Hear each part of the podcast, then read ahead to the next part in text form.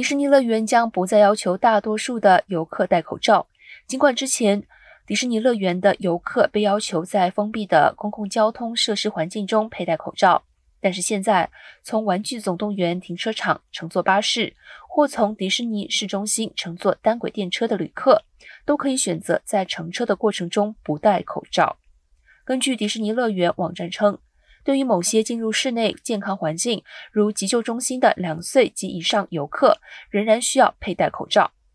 网站上更新的指南仍然建议游客在室内和封闭的交通工具中戴上口罩。